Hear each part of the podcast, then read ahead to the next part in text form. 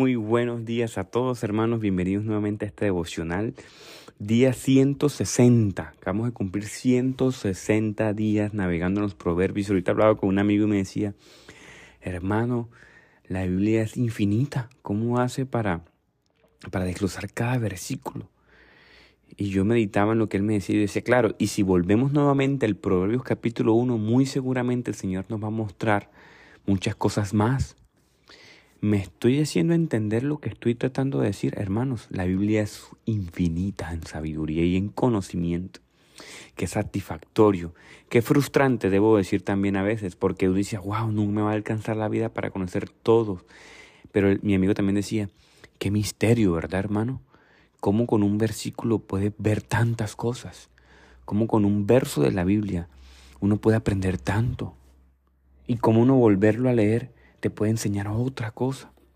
Mira, yo leo este proverbio y a mí el Señor me puede mostrar algo y a ti otra cosa. Y a cada uno algo diferente. ¡Wow! Qué misterio, ¿verdad? El conocimiento y la sabiduría del Señor. Es una mina que tú cavas y no sabes qué vas a encontrar. Proverbios 12:8 dice, el hombre será alabado conforme a su discernimiento, pero el perverso de corazón será despreciado. Evidentemente aquí el Señor está hablando, bueno, está hablando Salomón, inspirado por el Espíritu Santo. Quiero que prestes atención a la conclusión de este devocional. Necesito que estés concentrado. Te voy a dar todo un contexto y al final te voy a dar una joya que ya te he dicho previamente, pero quizás el Señor nos está recordando. Muy atento al final de este devocional.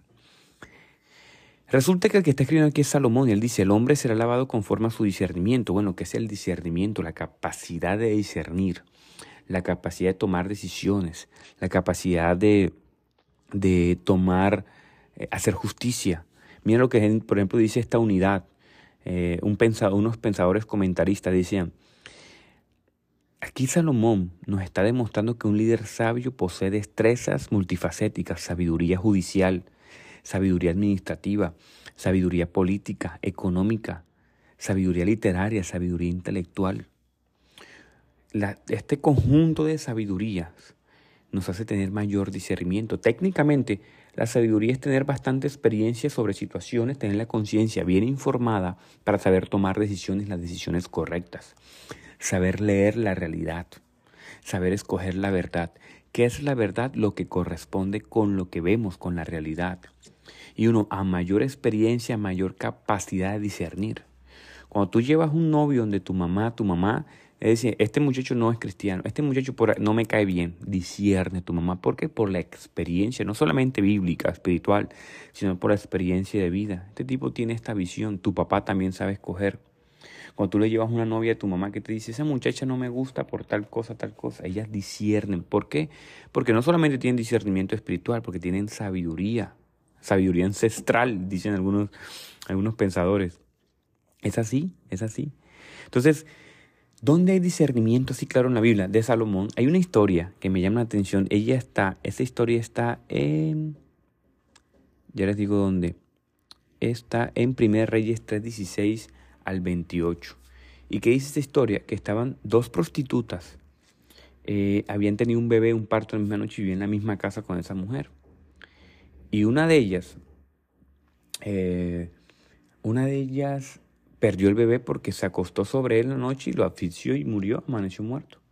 Entonces ella se levantó y terminó diciendo, no, tu bebé es el mi bebé.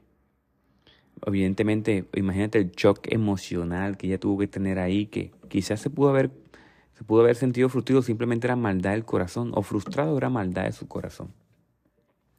Y resulta que llevaron ante el juicio donde Salomón, y Salomón le llegó el caso, le presentaban el caso, estas mujeres viven en la misma casa, no hay testigos oculares, no sabemos de quién es el hijo, ¿qué hacemos, Salomón? Fácil, parten al niño por la mitad, den la mitad a una y a la otra. La mamá del niño dijo, no, por favor, entonces déjenselo a ella para que el niño vive. La otra dijo, está bien, partámonos por la mitad. Salomón dijo, esta es la mamá del niño, la que escogió que viviera, porque lo amaba. Cuando dice la Biblia que cuando la gente escuchó el juicio, tuvo temor. Mira qué interesante esta expresión, porque este temor, recordemos que hemos dicho anteriormente, el temor no es miedo solamente, sino respeto, porque la sabiduría de Salomón venía de Dios. ¿Ves? O sea, la sabiduría de Salomón no era de Salomón, la sabiduría de Salomón venía de Dios. Uf, qué fuerte. La sabiduría que nosotros em, emitimos, que compartimos, ¿de dónde viene? ¿De Dios o de nosotros? ¿Ves? La alta capacidad de discernir viene del Señor. Dice, decía ayer, les comentaba que está en un congreso del Espíritu Santo. Miren, una cosa que se entiende en teología es que para salvación, mi tradición teológica y las mayores tradiciones teológicas de Latinoamérica creen que la salvación no se pierde, que la salvación es del Señor. Eso se conoce, y ya lo hemos hablado acá también como, como monerguismo, la, salvación solamente viene del Señor. Y la otra posición es la posición eh, sinergista, sinergia, o sea, el Señor opera y trabaja con el hombre para salvación. Creemos que el hombre no coopera para su salvación, pero en su santificación sí coopera. Una cosa es la santificación y una cosa es la salvación. Aquí la gente se confunde mucho, porque la gente cree que hacer obras, obras, no, como el Señor me perdona, el Señor me salvó, hace una mix, una una mezcla de todo esto. Recuerda que tú para ser santificado debes eh, hacer muchos esfuerzos y pedir la ayuda del Señor. Necesitas intervención divina. ¿Ves esta gran diferencia? Ahora, ¿por qué te estoy citando este concepto teológico estas conclusiones teológicas y bíblicas?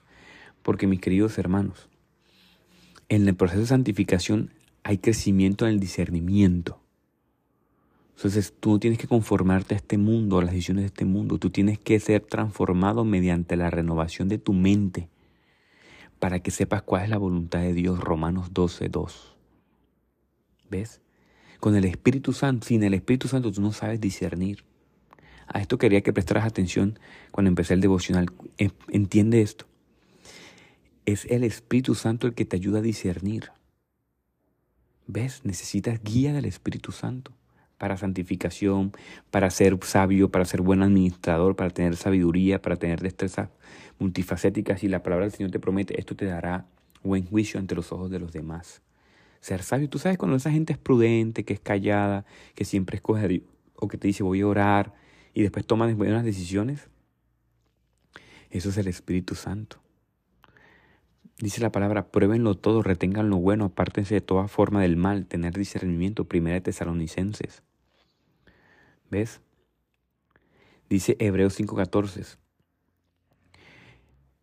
Pero el alimento sólido es para los adultos, para que aquellos que tienen la facultad de discernir entre el bien y el mal. Juan Primera de Juan 4.1, no crean todo, no le crean todo, a todo espíritu, sino que examinen espíritus para ver si son de Dios, porque muchos falsos profetas, profetas han salido del mundo.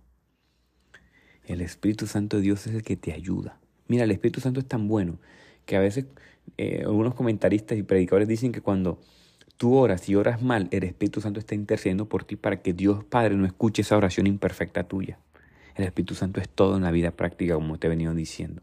Medita en ello. Déjame orar por ti para que esta palabra, el Señor, tenga misericordia y nos las muestre el corazón. Espíritu Santo de Dios, te pido en esta mañana que tú nos alinees, Señor, a tu voluntad, que nos des mayor discernimiento, sabiduría, Padre, conocimiento. Ayúdanos a discernir lo bueno y lo malo, Señor. Danos más pericia. Ayúdanos a ser más precisos, Dios. Ayúdanos, Señor, más que recibir aplausos o que seamos reconocidos, Señor, porque entendemos que eso viene por añadidura. Que tengamos el corazón sabio, Señor, y buen discernimiento para liderar a otros también. A nuestra familia, a nuestros hijos, a nuestras parejas. Ayúdanos a liderar. Y, y saber liderar, Señor, es con buen discernimiento espiritual. Ayúdanos en esta mañana, te lo pido, Señor, te pido por mis hermanos, en el nombre de Jesús. Amén y amén. El Señor los bendiga. Bendiciones.